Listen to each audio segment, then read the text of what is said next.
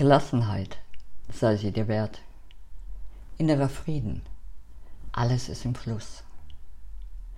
Du magst denken, dass erst alles im Fluss sein muss, bevor du gelassen sein kannst.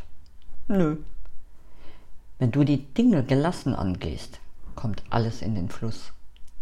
Und außerdem gilt, wie es ist, ist es eh richtig. Sobald du das erkennst, kommt die Gelassenheit von alleine. Sie ist übrigens die kleine Schwester von Loslassen. Mögest du dich immer wieder in Gelassenheit üben. Das wünsche ich dir.